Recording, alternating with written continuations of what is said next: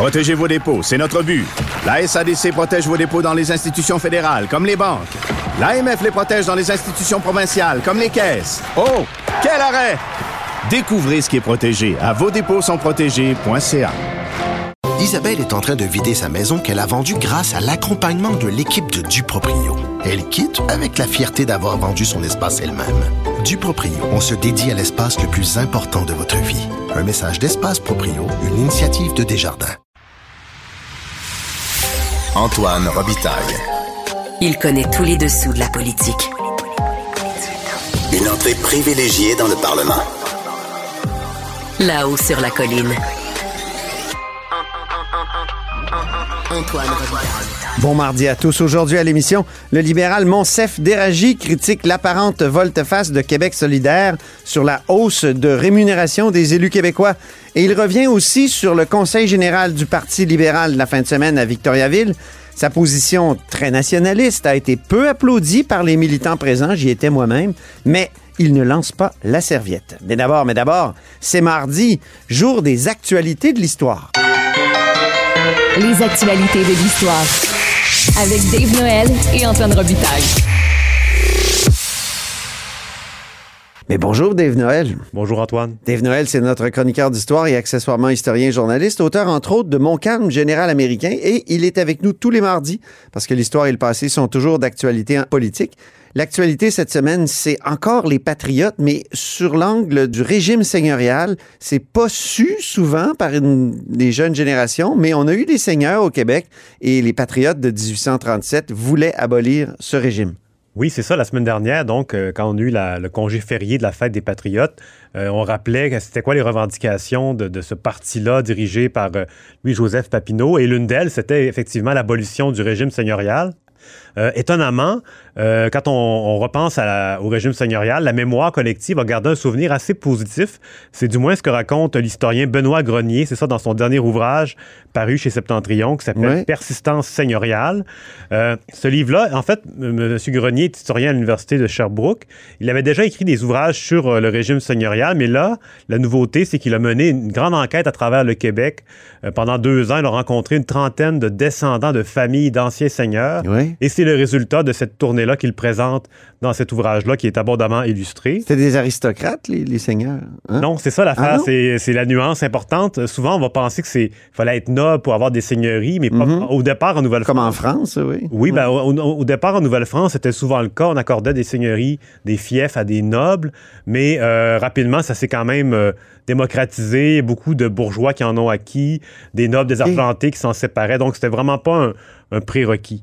Euh, et euh, c'est ça, donc, dans, dans cette euh, tournée-là euh, qui a été menée par Benoît Grenier, parmi les, les descendants de seigneurs rencontrés, il y a, Marie-Josée Raymond, qui est une descendante de la famille Dessol, ancienne conjointe de, de Claude Fournier, qui a Oui. œuvré notamment pour la mise en, mise en place de la plateforme Éléphant. Oui, donc, elle, elle descend... de chez cette- Québécois. oui, tout à fait. Mm. Et elle raconte un- une anecdote, une rencontre qu'elle a eue avec l'ancien premier ministre Lucien Bouchard, qui la taquinait d'ailleurs sur ses origines nobles. On va l'entendre. Ah oui, il a traité d'aristocrate. Oui, on va entendre un, un petit texte. On écoute ça. La première fois qu'on m'a pointé du doigt, c'était ici. C'est Lucien Bouchard qui m'a dit Évidemment, toi, avec tes origines nobles, tu peux bien dire ça. Ça- C'était une conversation où j'ai dû, je sais pas, faire une citation quelconque, alors que lui est un homme euh, immensément euh, cultivé et tout. Puis ah, on se taquinait. Et puis il m'a dit Et c'est la première fois que j'ai. Euh, qu'on me l'a dit. Et donc, quand vous vivez dans, cette, dans cet environnement, c'est bien évident que vous n'y pensez pas, parce que moi, j'allais à Saint-Hyacinthe, bon, puis il y avait la place Casimir de Sol, puis il y avait... J'étais habituée. Donc, cette entrevue-là est réalisée dans le cadre de ce projet de recherche-là qui a mené au livre de Benoît Grenier. Ah oui. Euh, donc, un petit rappel rapide, le régime seigneurial, on en parle depuis tantôt, mais c'est quoi exactement? Ouais, en c'est fait, quoi? c'est un, c'est un monde- un mode de distribution de terres. C'est le premier régime d'encadrement de la population qu'il y a eu en Nouvelle-France. Ça a précédé tout le reste. Ça a précédé la paroisse, les municipalités, évidemment, qui sont apparues au milieu du 19e siècle. Ah oui. Euh, donc, c'est des terres qui étaient concédées, euh, c'était généralement des rectangles, qui étaient concédés à des notables au départ en Nouvelle-France, et, on- et les, les- les seigneurs étaient tenus de peupler leur seigneurie. Euh, donc, ils- eux-mêmes, ils subdivisaient leur seigneurie en censives. Donc, il y avait également des formes allongées en raison notamment de la présence du fleuve Saint-Laurent, qui était la voie de communication principale. Euh, le propriétaire du, du terrain- L'autoroute, c'était l'autoroute effectivement, c'était le premier lien. Euh, le propriétaire devait pouvoir accéder à sa terre, donc on, on- on avait des, des terres très allongées qui... On le voit quand on survole le Québec, c'est Oui, spectaculaire. On le voit Puis- encore. Oui, on Par le voit contre, encore. avec l'urbanisation et l'étalement urbain, ça disparaît tranquillement. Ah oui. Euh, beaucoup de, de- de paysages qui ont été détruits. Les Oui. photos aériennes, maintenant, on construit un peu sans tenir compte du cadastre originel. Donc, ça, c'est un peu en, en voie de disparition, en tout cas près des villes. Il y a peut-être un- une persistance seigneuriale en danger de ce côté-là. Oui, c'est ça. Donc, l'ouvrage arrive à point parce que des, des persistances qui euh, sont pas aussi durables qu'on pensait. Euh, donc, on parle de plus de 350 fiefs qui ont été concédés jusqu'à la conquête britannique et même au-delà. Euh, donc, c'est ça. Le seigneur, lui, il était tenu de de peupler son, son- sa seigneurie, euh, à, dé- à défaut de quoi il pouvait euh, perdre son, son territoire, le- être, euh, qui, revient, qui revient, sa seigneurie re- reviendrait à l'État. Donc, en retour, il avait des, le fond, lui, il- tirait un loyer de sa, de- des terres qu'il concédait et il avait des privilèges honorifiques, dont un banc à l'église euh, Ah oui. locale. Il pouvait même instaurer un tribunal de première instance sur sa, sa seigneurie. C'était pas toujours le cas, mais c'était possible. Mhm. Euh, donc, et comme je disais, ça donnait pas accès à la noblesse. Euh, même si on a eu des seigneuries, euh, qui des fiefs euh, qui étaient titrés. On pense à la châtellenie de Coulon, donc une châtellenie, Mhm. la baronnie de Longueuil, on a eu des barons de Longueuil et d'autres Ah, exemples oui. du même genre. Donc la conquête n'est pas une rupture, comme le rappelle Benoît Grenier dans ses écrits. Oui, c'est ça, c'est- une persistance. C'est une persistance et Ça même a que survécu à la conquête de 1759. Et même le gouverneur James Murray, qui est le premier gouverneur du Québec conquis, il va en concéder deux nouvelles en 1762 dans Charlevoix, dont la fameuse seigneurie de Murray Bay. Ah. OK. Donc, euh, ça, c'est pendant le régime militaire, avant que le territoire euh, soit vraiment cédé officiellement par la France, par le traité de Paris. C'est où, Morébé, déjà? C'est euh, à la Malbaie, tout simplement. OK. Ah oui, OK. C'est ça. Donc, euh, il en a concédé deux à des, des, des- des officiers écossais.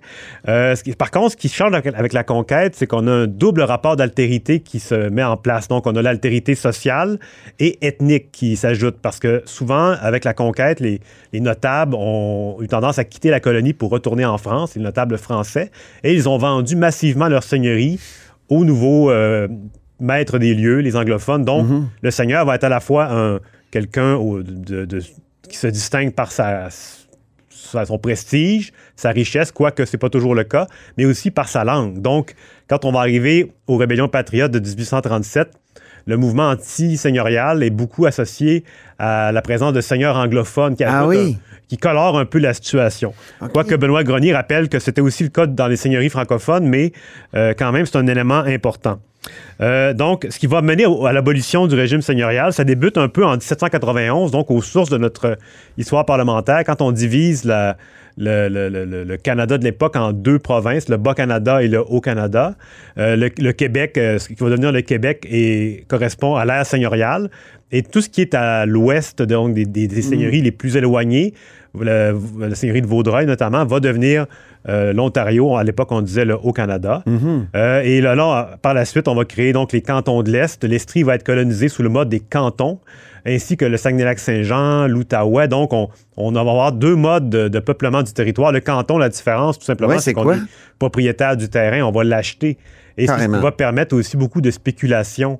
Donc, des, des- des gens fortunés achètent un canton complet et euh, sachant que ça, ça s'en vient la colonisation. Et donc, euh, il y a des avantages et des, des avantages aux deux systèmes. Et ce qui va mener à l'abolition, donc, on, on- ça, nous ça nous amène jusqu'en 1854, où là, le, le- le Parlement du, du- du Canadien va abolir le régime seigneurial. Euh, comme c'est souvent le cas dans les, quand on parle de nationalisation au Québec, euh, c'est plutôt un rachat assez coûteux. Euh, donc, les seigneurs, au départ, on avait prévu reprendre les territoires qui n'avaient pas été concédés parce que, dans le fond, le seigneur avait un domaine seigneurial un dom- qui était à lui, qu'il exploitait pour lui-même. Il y avait aussi les terres non cédées qui souvent correspondaient à des territoires forestiers. Et donc ça, ces terres-là qui n'ont pas été concédées, ils vont les garder. Euh, fait intéressant, c'est que le conseil législatif de l'époque était composé de plusieurs seigneurs, donc ils étaient à la fois juges et partis, et ils se sont négociés un très bon accord pour eux. Donc, Ah, c'est- 1854. c'est comme des élus qui se votent des, euh, des hausses de Exactement. salaire, ça. Exactement. Oui. Euh, dans l'ouvrage de Benoît Grenier, il y a plusieurs thématiques sont abordées, notamment euh, l'inhumation sous le banc des églises, parce qu'à l'époque, euh, ça se faisait encore, les les notables se faisaient enterrer sous l'église carrément, Ah oui. avec toutes les odeurs qu'on peut imaginer dans les premières années. Euh, et Benoît Grenier est allé visiter l'église de Saint-Michel de Vaudreuil et est allé même voir carrément le caveau de la famille Lotte-Binière. On va entendre un petit extrait. On se trouve ici, en l'église Saint-Michel de Vaudreuil, au cœur de ce qui reste de plus significatif en termes de patrimoine seigneurial au Québec. L'église, hein, qui remonte au 18e siècle, contient encore des vestiges matériels euh, extrêmement importants de la présence de la famille seigneuriale, la famille de Lobinière d'abord, Chartier de Lobinière, qui s'est ensuite alliée à la famille Harwood au 19e siècle. Ils sont donc devenus les Lobinières Harwood, euh, dont descendent plusieurs des membres de cette famille qu'on a rencontrés. La chapelle seigneuriale, elle est encore un élément extrêmement important qui symbolise leur appartenance à la seigneurie de Vaudreuil. Pourquoi? Parce que ici, sous nos pieds, sont enterrés leurs ancêtres. Sont enterrés leurs ancêtres à partir de la fin du 18e siècle, tout de suite quand la famille seigneuriale a pris résidence dans la seigneurie de Vaudreuil.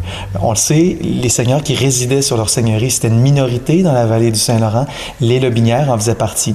Et ils ne résidaient pas dans leur seigneurie qui porte encore aujourd'hui le nom de Lobinière, ils résidaient dans leur seigneurie de Vaudreuil, dans la région de Montréal. Donc, les seigneurs ne résidaient pas nécessairement dans leur seigneurie. Non, c'est ça, ça dépendait vraiment de, de- de l'emplacement, de, le- du... parce qu'évidemment, on concède des, des- des seigneuries, mais on ne Ouais. sait pas toujours c'est- quelle est la valeur de ces terres-là. Il y en a certaines qui vont se développer beaucoup. Parce que Lobinière, Vaudreuil, c'est loin, là. Oui, c'est ça. Ben, lui, en fait, le Binière avait acheté plusieurs seigneuries. Il y en avait même au lac Champlain qui n'a pas pu développer pour Ah, différentes raisons. Euh, mais donc, il y a ça. Et donc, en 1854, les censitaires, quand on, on abolit le régime seigneurial, on leur offre deux options. Ils peuvent soit acheter la terre qu'ils occupent, donc payer un montant d'un seul coup et c'est réglé, ou continuer de verser une rente annuelle seigneuriale. Euh, donc, euh, la majorité va choisir cette option-là. Donc, ils vont continuer de verser des rentes. Et dans les années 1930, ils sont 60 000 censitaires encore. Encore? C'est Ah pour ça oui. qu'on parle de, de persistance seigneuriale. Oui. Et en 1970, Parce que c'est aboli, rappelle, rappelle- tu l'as dit, là, mais je, je me- j'ai- 1854. 1854, c'est aboli. Oui. Puis, euh, Et donc, on, dans les années, 30, 1930 aussi. oui. Ah oui. Dans les années 30, on va euh, quand même transformer cette, euh, cette rente-là en taxe municipale et ils vont en avoir jusqu'aux années, jusqu'aux années 1970. Ils vont encore avoir des, des montants qui vont être donnés dans ce contexte-là. Et, Moi, euh, j'ai déjà habité sur la rue Murray, puis je payais une rente aux Ursulines. ah oui. Et c'est peut-être... euh, Ben, les Ursulines avaient un terrain. c'est un principe euh, seigneurial, je pense. Oui, ben, je t'invite à contacter Benoît Grenier pour Ok, témoigner, oui, parce que justement, il a, il a fait une tournée déjà- expressément pour ça. Ça m'a déjà coûté quelque chose, cette persistance seigneuriale. C'était pas très cher, par exemple. Non, non, c'est ça, c'est des montants quand même pas très élevés. Euh, c'est surtout à l'époque les contraintes qui venaient avec ça, donner une Ouais. partie de sa récolte, euh, la- la- toutes ces, ces choses-là, devoir moudre son grain au moulin du seigneur, alors qu'il n'était pas toujours le plus proche. Et donc, il y avait ces, ces- ces- ces- ces aspects-là. Et comme je disais tantôt, en 1854, les seigneurs conservent les terres non cédées. Et dans le cas de la seigneurie de Beaupré, c'est un territoire immense. C'est toute la cô- toute l'arrière-pays de la côte de Beaupré. On parle de, de 20 km par 80. 160, euh, en fait, euh, ça, ça- ça correspond à 160 000 hectares de forêt. Euh, il y a beaucoup de ressources dans ce territoire-là et c'est d'ailleurs ce qui finance le séminaire encore aujourd'hui. Ben oui. Euh, il y a 12 millions euh, de mètres cubes de bois. On parle de 15 orignaux au kilomètre carré, donc des ressources fauniques également qui s'ajoutent. Et en, à partir de 2005... Mais donc, les communautés religieuses étaient... oui, les seigneurs... Les les- seigneurs. Oui, les, les communautés religieuses pouvaient avoir des seigneuries. C'est ça, c'est les- ça. c'est ça. Donc, c'est le séminaire qui en, qui en avait, qui avait la côte de Beaupré, qui a eu l'île d'Orléans, qui ensuite l'a échangé pour l'île de Laval, qui était- qu'on appelait l'île Jésus. OK. Euh, et en 2005, donc, le, le séminaire a, a commencé à ériger un parc éolien de 160 éoliennes, donc Oui. beaucoup de ressources. Et euh, dans sa, sa tournée des anciens, euh, ben, des, des- des descendants des seigneurs et institutionnels également, Benoît Grenier a rencontré le chanoine Jacques Roberge du séminaire de Québec, qui explique à quel point c'est le- le- ce qu'on appelle la seigneurie aujourd'hui de Beaupré est fondamentale pour le séminaire. La seigneurie, c'est un patrimoine euh, matériel excessivement important, euh, dont le séminaire ne se départirait pas. Je dois vous dire que j'ai eu des approches informelles que je n'ai même pas analysées. Je ne sais pas si elles étaient sérieuses, mais des approches d'hommes d'affaires qui voulaient servir d'intermédiaires pour transiger la seigneurie. J'ai même pas voulu penser à ça. Même pas. À mon avis, c'est le dernier des biens dont le séminaire devrait songer à se départir. Peut-être se départir de quelques édifices ici dont on n'a plus besoin, mais pas la seigneurie. Pas la seigneurie. Oh, c'est mon ancien directeur euh, d'école, Jacques Roberge, au Petit Séminaire de Québec. Et euh, c'est un peu dommage, hein, se départir d'édifices dont on n'a plus besoin, qu'il dit. Euh, des fois, ce sont des très beaux édifices qui... qui ont justement besoin de, soutien, que l'État n'a visiblement pas toujours, oui. Pas toujours présent. Peut-être qu'on devrait nationaliser les biens de l'Église comme les révolutionnaires français l'ont fait en 1789. Je lance l'idée. Ça viendrait avec une facture d'entretien assez élevée. Ben, peut-être que ça serait mieux entretenu qu'une église déclinante qui, qui, cherche des revenus un peu partout. Oui. Le, le, débat est lancé. Le débat est lancé, Dave. Oui. En parlant de débat, justement, dans, dans l'ouvrage, Benoît Grenier ne se prononce pas sur le volet est-ce que le, régime seigneurial était le meilleur mode de, peuplement du territoire? Est-ce qu'il était, est-ce qu'il avait des avantages que le, système cantonal n'avait pas, il n'entre pas dans ce débat-là. C'est peut-être le, côté un peu plus dommage que je dirais, de, parce que c'est très intéressant. aurait voulu qu'il se mouille. Euh, ben, c'est sûr que quand on a un spécialiste d'un sujet comme ça qui a travaillé pendant 15-20 ans sur euh, un système de peuplement, on aimerait ça savoir qu'est-ce qu'il en pense lui personnellement, de ce qu'il a vu, de ce qu'il a noté. Euh, c'est le côté, c'est mon seul bémol. Sinon, c'est vraiment un essai euh, captivant. Et aussi, on voit vraiment la mémoire, comment la mémoire peut être détachée de la réalité, parce que mm. les gens qui ont, qui, ont, été rencontrés lors de cette euh, grande tournée-là avaient vraiment une image idyllique du régime seigneurial, alors que les, sources, les archives indiquent que ça était beaucoup plus tendu qu'on l'imagine. Merci beaucoup, Dave. On rappelle le, le titre du livre Les persistances seigneuriales au Québec de l'historien Benoît Grenier au Septentrion. Puis quand on survolera le Québec, on pensera au régime seigneurial avec les, les quelques rectangles qui restent. Il en reste quand même pas mal, Dave. Quelques-uns. Merci. Et à la semaine prochaine pour d'autres actualités de l'histoire. Protégez vos dépôts, c'est notre but. La SADC protège vos dépôts dans les institutions fédérales, comme les banques. L'AMF les protège dans les institutions provinciales, comme les caisses. Oh, quel arrêt! Découvrez ce qui est protégé à vos dépôts sont protégés.ca.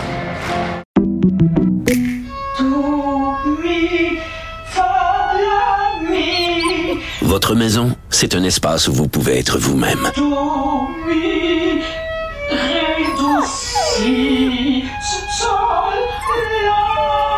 Elle mérite d'être bien protégée et vous méritez d'être bien accompagné. Trouvez la protection la mieux adaptée à votre maison avec Desjardins Assurance et obtenez une soumission en quelques clics sur desjardins.com. Mes récompenses Sonic, c'est le programme qui désire exaucer tous tes souhaits. C'est simple. Plus tu utilises ta carte du programme Mes récompenses Sonic durant les mois de mars et d'avril, meilleures sont tes chances de remporter 5000 dollars pour réaliser tes plus grandes folies. Visite l'une de nos stations Sonic et comble tes envies.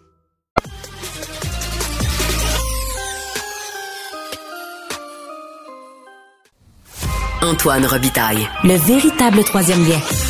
Du salon bleu à vos oreilles. Et tout ça sans utilisation des fonds publics. Le débat sur la hausse de rémunération ne cesse de rebondir à l'Assemblée nationale. On assiste à un feu croisé. Et ce matin, c'est le leader parlementaire libéral qui a accusé Québec solidaire de ne plus avoir aucune crédibilité. C'est Monsef Déragi. Je suis avec lui dans une salle de commission euh, parlementaire, en fait, à côté d'une salle de commission parlementaire à l'Assemblée nationale. Bonjour. Bonjour, M. Robitaille.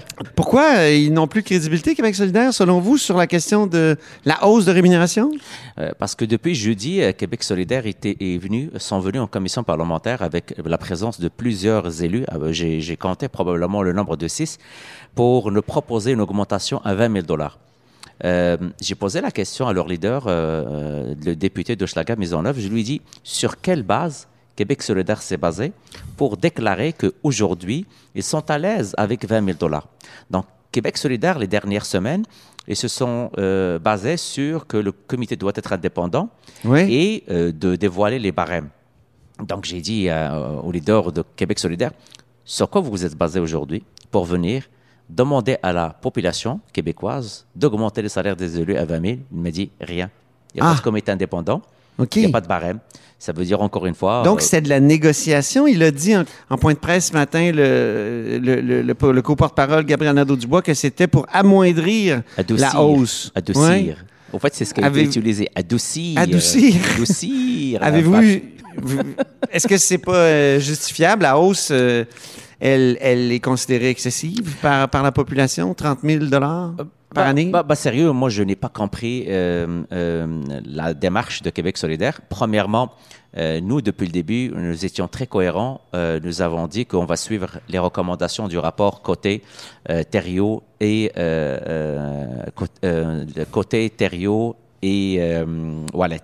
Oui, oui, c'est ça. Et euh, euh, dans ce rapport, ils nous ont dit cla- clairement pourquoi ils proposaient cette augmentation et euh, les- la démarche qu'ils ont faite pour arriver à ce montant.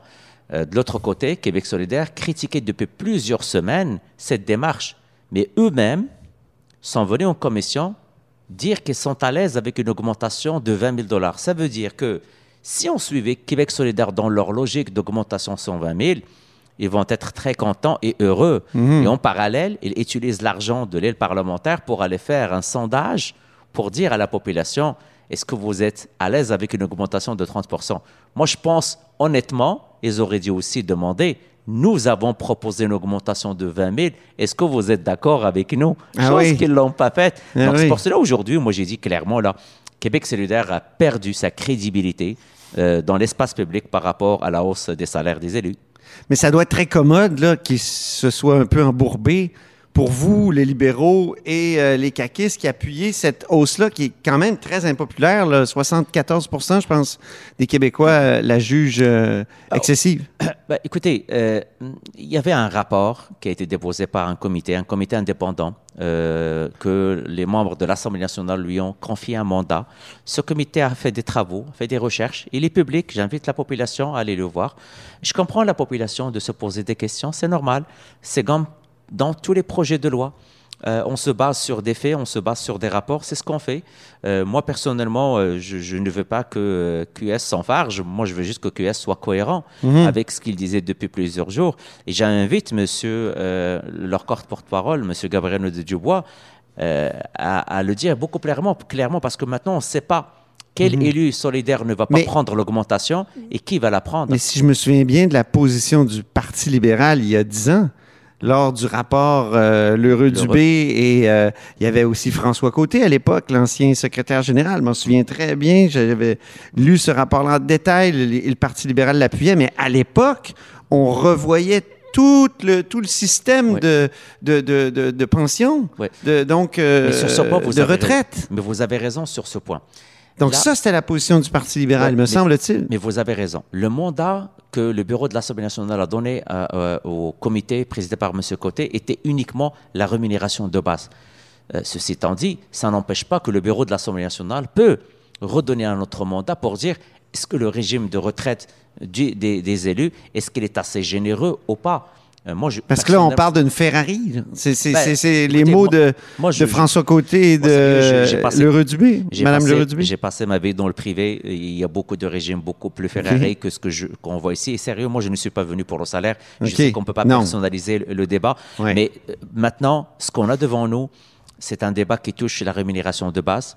Terminons le débat sur la rémunération de base en se basant sur un rapport, mais je suis très ouvert. Si les membres de l'Assemblée nationale veulent ouvrir un autre chapitre par rapport euh, au euh, salaire euh, ou au fonds de pension, on peut, euh, on peut réfléchir à donner le mandat à, à- à- à y faire un autre rapport. Ah oui, donc euh, vous, vous siégez au BAN, vous? Non, je ne siège pas, mais Vous n'êtes pas au, une- bureau de question- l'Assemblée nationale, non? Non, je ne siège pas, mais c'est une question qu'on peut soulever. OK. Mais maintenant, ce qu'on a devant nous, c'est la rémunération de base. C'est une proposition que vous faites? Non, mais au fait, Non. je- je- vous m'avez posé la question que avant il y avait ce rapport où il y avait les deux choses. Moi, je vous dis, ce qu'on a devant nous aujourd'hui, c'est un rapport qui a uniquement traité de la rémunération de base. Ceci étant dit, euh, moi, personnellement, il y a de l'ouverture. Si, si un comité ou les membres du bureau de l'Assemblée nationale jugent ça opportun de lancer encore une fois une autre étude sur le régime de retraite des élus. Parlons maintenant d'un autre sujet, le Mhm. Conseil général de la fin de semaine à Victoriaville. Mhm. Euh, J'étais là quand vous êtes intervenu. Vous avez dit qu'il ne faut pas être les béni-oui-oui de, de la fédération. Mhm. Euh, bon, c'est très intéressant tout ça, mais vous n'avez pas eu euh, recueilli beaucoup d'applaudissements, je trouve. Ben, écoutez, Et tout- tout- tout- toutes les, les interventions qui ont suivi, c'était pour critiquer le nationalisme. Il y a même une- une- un député de- du comté de la Porte qui a carrément dit qu'il faudrait laisser la santé au fédéral parce que nous, on gère mal ça. ben, vous savez ce que je trouve euh, très intéressant dans nos débats. Vous étiez là. Oui. On n'a pas fermé nos portes. Non. Le débat, il était là. Et on savait que ça va être un débat difficile. Oui. Et vous savez, je vous remercie pour votre présence. Parce que c'est grâce à vous, grâce à vos critiques, grâce à ce que, euh, tout ce que les chroniqueurs, journalistes, euh, leaders d'opinion vont écrire, c'est comme ça qu'on va aider le Parti libéral aussi. Mhm. Nous, on ne fait pas des débats derrière des portes closes, contrairement à la CAQ et contrairement à Québec solidaire. Et je pense que c'est sain au sein d'un parti démocratique qui a une longue feuille de route de plus de 155 ans d'avoir ce genre de débat. Hmm. Moi, je n'étais pas obligé d'aller au micro, mais je voulais exprimer mon point de vue en tant que militant. Et je ne vais jamais euh, euh, m'abstenir de le dire. Euh, les transferts en santé, c'est un échec. Je ne vais jamais laisser au fédéral euh, euh, la gestion de la santé. Je suis docteur en santé publique. Je sais qu'on est maître chez nous par rapport à cet enjeu. Mhm. Et je vais continuer à le dire. Et moi, je suis nationaliste et mon combat euh, va être toujours pour préserver l'intérêt de la nation québécoise. Mhm. Dans nos champs de compétences, je ne laisserai aucun sainte au gouvernement fédéral. Mhm. Je vais me battre et on va se battre pour aller chercher tous les pouvoirs, y compris en immigration. Je l'ai mentionné à plusieurs reprises, surtout par rapport aux travailleurs temporaires étrangers. Donc je pense que le Parti libéral et les militants doivent garder en tête euh, l'héritage de Jean Lesage, de Robert Bourassa, euh, de plusieurs nationalistes, que ce soit d'un point de vue économique, même sur la laïcité. Souvenez-vous du qui a commandé le rapport Mais là aussi, il y a eu des interventions d'un militant de Laval, notamment, euh, qui disait carrément sur la laïcité que euh, les lieux de prière, euh, ça ne devait pas être touché par la laïcité, qu'il fallait être euh, plus ouvert. Il y en a un autre qui a dit que tout ça euh, confinait à une sorte de nationalisme ethnique, la, la- la laïcité, tout ça. C'était très sévère à, à l'égard de tout ce qui peut être rattaché de proche ou de loin au nationalisme québécois? Mais écoutez, je ne vais pas juger les points de vue des militants. Ils sont là pour exprimer leurs points Voilà, de vue. non, je comprends. Et, et- et- et sérieux. Je comprends, mais je- ça je- entre en collision avec peut-être votre vision du parti, celle de Jérôme Turcotte, qui, qui- mais, qui- mais- mais il y a une bonne majorité de personnes, et, regardez aujourd'hui, là, le message est envoyé d'une manière unanime. La motion qu'on vient d'adopter. Oui, c'est ça, faut en parler, ben oui. Mais, mais ça, pour moi, là, c'est Que l'Assemblée nationale Voilà. souligne la nécessité de poursuivre la défense des intérêts de la nation québécoise, réitère l'importance de protéger la seule langue commune et officielle du Québec, le français. Euh, et d'ailleurs, quand vous êtes levé pour euh, vous, les libéraux, euh, il y, avait des rires du côté euh, caquiste, notamment lorsque André Fortin applaudissait de Ben, façon et- et peu convaincue. J'étais premier, euh, on, on s'est levés tous unanimement parce que on comprend le jeu caquiste par rapport Oui. à ça. Le nationalisme n'appartient pas à M. Legault. Euh, le nationalisme, je pense, on a des leçons à donner euh, à la CAQ, un parti très récent. Je tiens juste à rappeler l'héritage de Robert Bourassa, de Jean Lesage, et comment ils ont mené le Québec au moment où il y avait des confrontations réelles, sérieuses avec le gouvernement fédéral. Souvenez-vous de l'entente sur le pouvoir en immigration, McDonald. Nommez-moi un seul gain que le gouvernement Legault a réussi à avoir du gouvernement de, euh, de- de- de fédéral. Donc, tu sais, Dans ça- le ça symbolique, ils sont allés avec Ça- la loi ça- 96 euh, changer là, la définition, l'autodéfinition du Québec euh, Oui, ça, ça me fait rire quand ils se disent. dans la Constitution, se euh, directement. nationalistes. Euh, regardez ce qu'ils ont eu en termes de, de, de transfert en santé. Donc, moi, je pense que le Parti libéral est très sain d'avoir ce genre de débat, débat ouvert à tout le monde. On n'a pas fermé nos portes aux journalistes. Tout le monde était là. Vous avez tout entendu. Vous m'avez vu dire publiquement on ne va pas être des bénis oui-oui en face Mmh. du gouvernement fédéral. Ce Mais si on avait fait un sondage, votre position, celle de Jérôme Turcotte et peut-être celle de, de Maxime Binette, là, les, les trois porte-étendards de cette position-là? Non, pas sûr. Pas sûr. Vous, vous auriez pas une majorité dans cette salle-là? Mais, mais non, mais non, mais non, mais non. Écoutez, je connais quand même euh, le Parti libéral. Je suis un militant depuis plusieurs années. Euh, les gens partagent pas mal notre position. C'est que maintenant, encore une fois, on va pas commencer à déclarer un résultat euh, significatif avec deux, trois interventions. Les membres sont libres. Nous sommes dans une, dans, dans un- Donc, vous admettez que vous n'êtes pas vous, dominant, disons, que votre position n'est Ah. pas dominante dans, dans le parti actuellement. Non, non, je ne peux pas dire que ma position elle est dominante, comme je ne peux pas dire qu'il ne l'est pas. Il faut faire attention. Euh, je pense qu'il y a beaucoup de gens, y compris les élus aujourd'hui, écoutez, c'est 19 élus aujourd'hui, Mhm. ils ont tous voté pour cette motion. Euh, je pense qu'il y a quand même un, un- un- le nationalisme euh, tel que les prôné par le Parti libéral a quand même consensus à l'intérieur de notre formation politique. Clairement, est-ce qu'on partage la même vision que M. François Legault? Non, écoutez, il a échoué sur plusieurs aspects avec le fédéral. Mais partagez-vous la même vision que Robert Bourassa, mettons? Absolument, Robert Oui. Bourassa, Jean Lesage. Euh, écoutez, euh, est-ce qu'on est maître chez nous ou pas? Et Moi, je, vais, je m'inspire de ça. Regardez, j'ai déposé un projet de loi par rapport au pouvoir de l'immigration. C'est Mais- parce que moi, je m'inspire de cette mais leur, ouais, je comprends, mais leur rêve, là, à Bourassa puis Lesage, là, c'était que la nation québécoise soit reconnue dans la Constitution du Canada, euh, qu'il y a quelque chose comme l'accord du lac Meach. Hum. Euh, ce combat-là pour le fédéralisme renouvelé, là, qui a été promis par un autre grand chef qui a jamais été premier ministre, Claude Ryan, est-ce que est-ce, est-ce qu'il faudrait pas le reprendre chez vous? Fédéralisme renouvelé. Hein? Le Québec a comme deux options, euh, souveraineté ou fédéralisme renouvelé. Puis les deux sont dans une impasse actuellement, et même depuis 1980, disons 15. Société distincte, moi j'y crois beaucoup. Euh, je ne vais pas encore une fois euh, le- le- le- le- le- dire qu'on doit être une société bini oui oui devant le fédéral. Mhm. Moi, cette expression, je vais la toujours garder et que le Québec, on est maître chez nous. Nous l'avons démontré à plusieurs reprises et c'est tous ensemble qu'on va offrir une option très claire aux Québécois. C'est ce nationalisme ou, euh, euh, avec ce fédéralisme aussi ouvert, mais on ne va pas euh, on ne va pas être à la merci du gouvernement fédéral. Quand je vois ce que Mhm. les autres provinces canadiennes, que ce soit l'île Prince-Édouard ou de Nouveau-Brunswick, leurs négociations avec le, gouver- le go- le gouvernement fédéral, aussi prendre le leadership nécessaire dans le Conseil de la Confédération.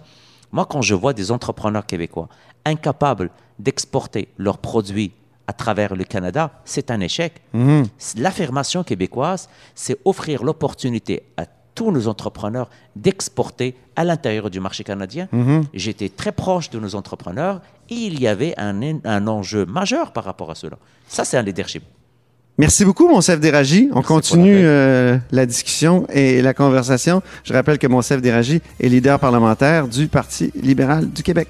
Et c'est ainsi que se termine La Hausse sur la Colline en ce mardi. Merci beaucoup d'avoir été des nôtres. N'hésitez surtout pas à diffuser vos segments préférés sur vos réseaux. Ça, c'est la fonction partage. Il y a aussi le bouche à oreille. Et je vous dis à demain.